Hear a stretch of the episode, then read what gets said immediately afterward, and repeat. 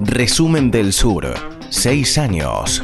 Analizando el mundo. Saludamos a Noé Pérez Ribabén que está eh, vía telefónica porque estamos en cuarentena, estamos en aislamiento social y bueno, ella eh, está desde su hogar. Noé, ¿cómo estás? Buen día. ¿Qué tal chicos? Buenos días. ¿Qué se siente estar afuera? Eh, yo, ahora yo ya estoy medio, no sé, Alejo, creo que es la primera vez que sale así, que sale fuerte, pero en mi caso, como ya arranqué a trabajar a la mañana en la radio, yo estoy un poco acostumbrado. Los primeros días sentía que estaba en Chernobyl, me picaba todo, sentía que estaba caminando por este suelo contaminado, básicamente. No sé, reclusa. No sé, yo acá traje mi, mi sanitizante de una marca conocida que la tengo acá y al lado de eh, mi micrófono. Sanitizo. Te sentís bien, ¿no? Me siento bien, me siento Viste que está la, la paranoia. A veces sí, miro el micrófono y digo, ¿quién habló antes acá? Pero tra- tra- trato de, trato de, acá me dice Sebastián que lo limpian. Trato Sí, de, higienizado. de- y trato de no comerme la cabeza, si no Es se así, puede vivir. Totalmente. Es, es difícil. Para los que tenemos tendencias paranoicas, el coronavirus nos está matando. Una enfermedad para hipocondría, un, digo, un virus para hipocondría. Sí, sí, sí, sí. Y además se junta con la ansiedad, ¿no? Y un montón de cosas que tenemos todos en este, en este equipo. Eh, bueno, Noé, veo una, estás con una cruzada tuitera eh, tratando de demostrarle a los que se creen que, eh, no sé, la información sale solamente de la ciudad de Buenos Aires, que Rusia sí están pasando cosas y hay datos de lo que está pasando en Rusia. Por supuesto, siempre vos lo traes acá y además también con información de los alrededores. Sí, así es. Sí, bueno, con respecto a esta cruzada, eh, sí, ahora que estoy en casa estoy escuchando más radio, estoy viendo más televisión. Y bueno, se escuchan algunas cosas, eh, a veces datos que no son ciertos y en otros casos directamente se, se dice que sobre Rusia no se sabe nada, lo cual es una mentira enorme, es digamos una falta de, de profesionalismo, porque en esta profesión, bueno, si no sabes le preguntas a alguien que, que sabe y punto. Pero bueno, eh, los medios hegemónicos y sobre todo los de Capital Federal siempre tienen ese sesgo, por suerte nosotros en Resumen del Sur intentamos combatir con esa falta de, de información. Eh, así que vamos a ver algunas cosas que están pasando en Rusia, que en Rusia está, está pasando de todo. A ver, realidad. contanos. Rus- Rusia está dentro de los eh, 20 países con mayor cantidad de infectados, tiene una cifra de 13.584 infectados, 106 muertes y 1.045 recuperados, son fechas al día de hoy, de hoy según el Instituto Hopkins.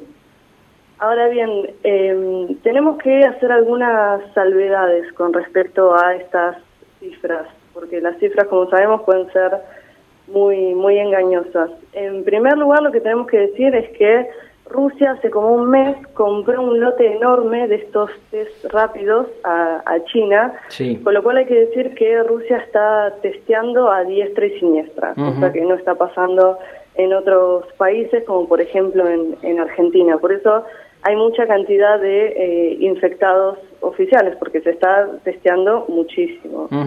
Ahora bien, también hay que decir que estos test rápidos, como ya se sabe, tienen muchos falsos negativos. De hecho, según el mismo Comité para la Lucha contra el Coronavirus de Moscú, que es la ciudad que mayor cantidad de infectados tiene en, Rusia, la tasa de aciertos de estos test son de un 70 a un 80%. Es decir, que en el mejor de los casos tenés un 20% de margen de error, lo cual es bastante.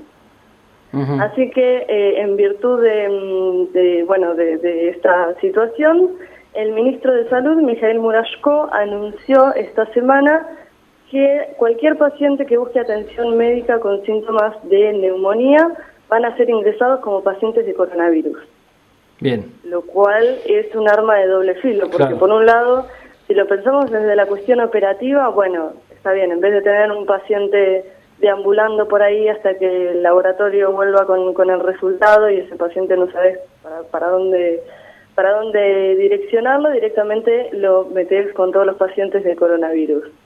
Ahora bien, imagínate que ese paciente no tiene coronavirus, sino tiene una neumonía o algún tipo de resfrío gripe normal para, para el cambio del invierno a la primavera, que es la estación que en este momento están, están atravesando los rusos. Bueno, prácticamente una sentencia de muerte para esta persona. Claro, sí.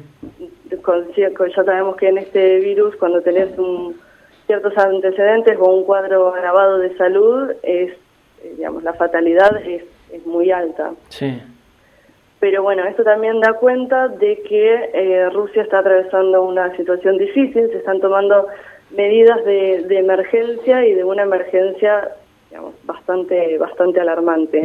Esto también eh, tiene que ver con que el alcalde de Moscú, con Sergei Sobyanin, dijo que aún no ha llegado el pico de la enfermedad y que se espera para principios de mayo. Es decir, que no hay buenas perspectivas para Rusia de, de acá a, a mayo. Sí, más o menos todos los países están en la misma, ¿no? Esperando que en mayo venga lo peor, en general. Los que ya no Sí, tienen bueno, lo peor encima, ¿no? Obviamente. Exactamente, lo que sí hay países que han tomado medidas un poco más tempranas y otros que ya sabemos que están bastante bastante complicados. Rusia, yo diría que está ahí en, en la mitad, en, en la mitad.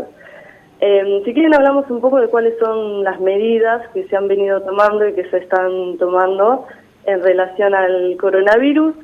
Ya habíamos mencionado eh, la última vez que, yo estuve en la radio que hablamos de, esto, hablamos mucho de, coronavirus porque por supuesto ya era un caso importante en, en ese momento. El primer eh, caso de coronavirus en Rusia se registró en forma muy temprana, el 31 de enero, cuando dos ciudadanos chinos llegaron con ciertos síntomas. En ese momento eh, el gobierno ruso inmediatamente actuó, los aisló, pero quitando eso no hubo mayores medidas. Hubo como una etapa de, de negacionismo hasta que eh, finalmente el 23 de marzo, una fecha bastante reciente, el gobierno primero dio la recomendación de autoaislarse.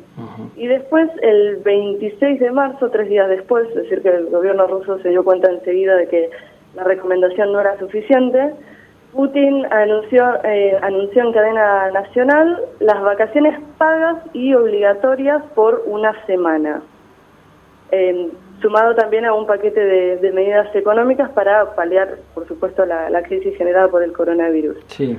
Ahora bien, es interesante que Putin haya, eh, digamos, no haya anunciado una cuarentena, sino vacaciones pagas. Claro, claro. ¿Y, y por qué? ¿Eso que eh, tiene eh, impacto más simbólico? ¿Qué, qué, ¿Por qué la diferencia? Mm, Yo creo, mira, he leído, he leído muchas opiniones al respecto. Algun- algunas dicen que tiene que ver con que la cuarentena es un nombre, digamos, muy, muy grande, que la gente puede Claro. llegar a asustarse. Yo personalmente creo que los rusos, habiendo pasado por tantas crisis, tantas guerras, digamos, la, la palabra cuarentena no los va, no los va a asustar para nada. Pero es cierto que a partir de esa fecha comenzaron a tomarse medidas cada vez más restrictivas. Es decir, en vez de declarar cuarentena y cerrar el país eh, inmediatamente, cada día están sacando todo un, paquete de, medidas como para ir eh, generando restricciones. Esto también es interesante. Putin dijo que le da la autoridad a los gobernantes de cada sujeto federal para tomar las medidas que ellos crean necesarias para eh, paliar el coronavirus en su región específica. Esto, por un lado, es interesante porque, bueno, Putin, si bien la Federación Rusa está compuesta por 81 sujetos federales que tienen distintos tipos de, de autonomía, sabemos que el gobierno de Putin es absolutamente centralista. Sí, la palabra de claro. Putin es la más importante de absolutamente todos, así que esto es una, una novedad. Por otro lado, también hay que decir que dentro de estas eh, decisiones que se vienen dando puertas adentro de, de cada región, tenemos como dos modelos eh, bastante particulares. El modelo de Moscú, Moscú hay que decir que es la región que mayor contagiados tiene, tiene 8.852 al día de hoy, y Moscú está en una cuarentena muy parecida a la que tenemos en, en Argentina, con medidas muy restrictivas. Hoy, por ejemplo, también se restringió el acceso a la ciudad, es decir, que la cuarentena en Moscú es bastante, bastante, mm, eh, bastante estricta. Sí. Y otro es el caso de Chechenia. Chechenia, esta república dentro de, de Rusia, liderada por Ramzan Kadyrov. una persona que tiene eh, denuncias, miles de denuncias en foros internacionales por tener campos de concentración en, su, territorio. La cuestión de, de es bastante curiosa, es casi el, estereotipo del, extremista, ¿no? Porque Kadyrov empezó al principio con, los primeros casos en, el mundo diciendo, no, esto es nada más que un resfrío, si tomas agua con limón y comes ajo no vas a tener ningún problema. Y a partir del tercer contagiado registrado en, en Chechenia, aplicó una cuarentena masiva. De hecho, hay eh, estado de sitio, no se puede salir desde las 8 de la noche hasta, hasta las 8 de la mañana. Está todo absolutamente cerrado. Eh, y de hecho están limitando el paso a, desde otras regiones hacia Chechenia, con lo cual Putin también en cadena nacional eh, indirectamente le, le, tiró de las orejas y le dijo, si bien estamos en una situación extrema, no podemos cerrar las fronteras porque, y esto es algo interesante, en, en la conferencia que dio Putin el, el 8 de abril, en esta falsa dicotomía que se está dando entre economía y salud, Putin fue muy claro al decir que lo más importante es la vida de las personas, pero tampoco hay que descuidar la economía. Bien. Gran, cita de, Putin. Bien, bueno, eh, ahí está entonces la, la, la, manera en la que Putin está llevando adelante esta, mm, esta, esta crisis, obviamente con la reforma constitucional suspendida, habrá que ver cuándo se retoma eso. ¿Vamos cerrando, Noé? Dale, vamos a hablar un, un poquito sobre qué es lo que está ocurriendo en otros lugares del espacio postsoviético. Eh, ustedes saben que yo siempre empiezo por, por Ucrania, que es uno de, mis países favoritos, pero en este caso quiero que hablemos de Bielorrusia, porque Bielorrusia fue ayer tendencia en Twitter, algo que, que nadie esperaba, nadie se la veía venir, y sin embargo Bielorrusia fue ayer tendencia en Twitter. ¿Por qué esto? Porque Bielorrusia, que es un país que hace casi 30 años está dirigido por Alexander Lukashenko. Le mandamos un abrazo a Lukashenko si nos está escuchando. Amigo de Maradona, Lukashenko. Eh, sí, un señor con un bigote muy, muy particular. Eh, bueno, Lukashenko es un negacionista, yo digo que es el Bolsonaro, el Bolsonaro de Europa Oriental es absolutamente negacionista de, la situación y no está tomando ningún tipo de precaución necesaria. De hecho, eh, Lukashenko dijo que con lavarse las manos seguido, con comer bien, con ir a la baña, con tomar vodka, que con eso era ya más que, más que suficiente. Una de las pocas ligas de fútbol del mundo que funcionan es la de Bielorrusia. Exactamente, exactamente. Eh, al no estar tomando ninguna medida, las instituciones educativas siguen dando clases. En algunos casos, algunas escuelas o universidades optaron por, em, por dar clases eh, en forma virtual, pero en principio no es una obligación del Estado.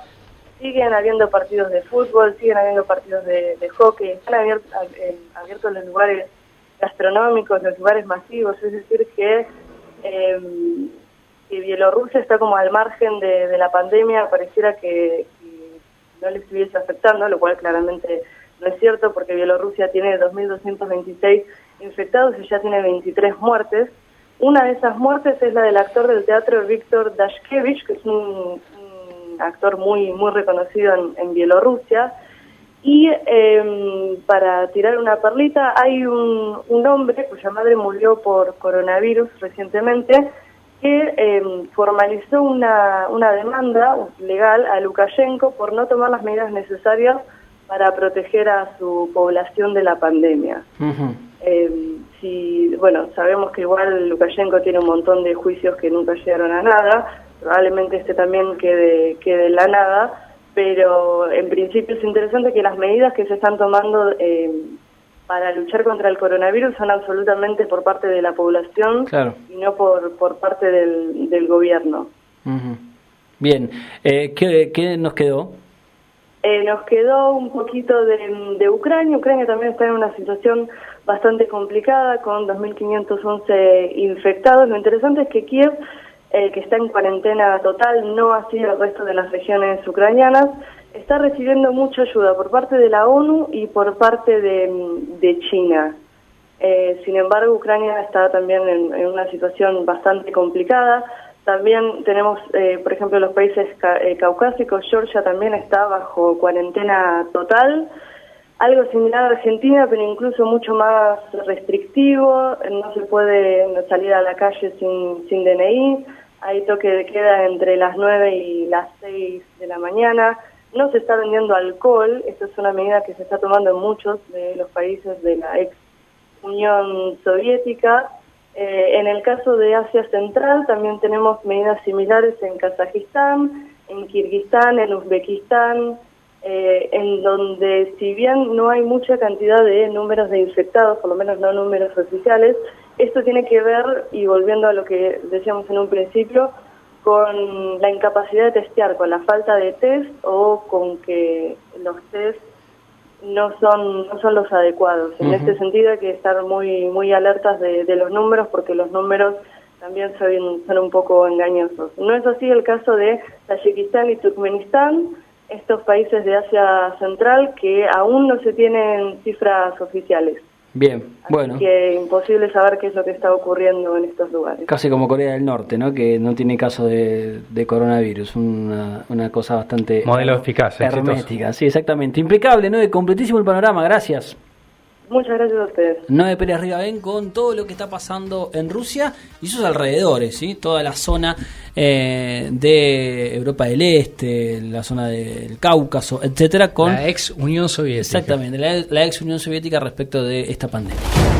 Guerra comercial, cambio climático, desarrollo sustentable, todos los temas de la agenda global en resumen del sur.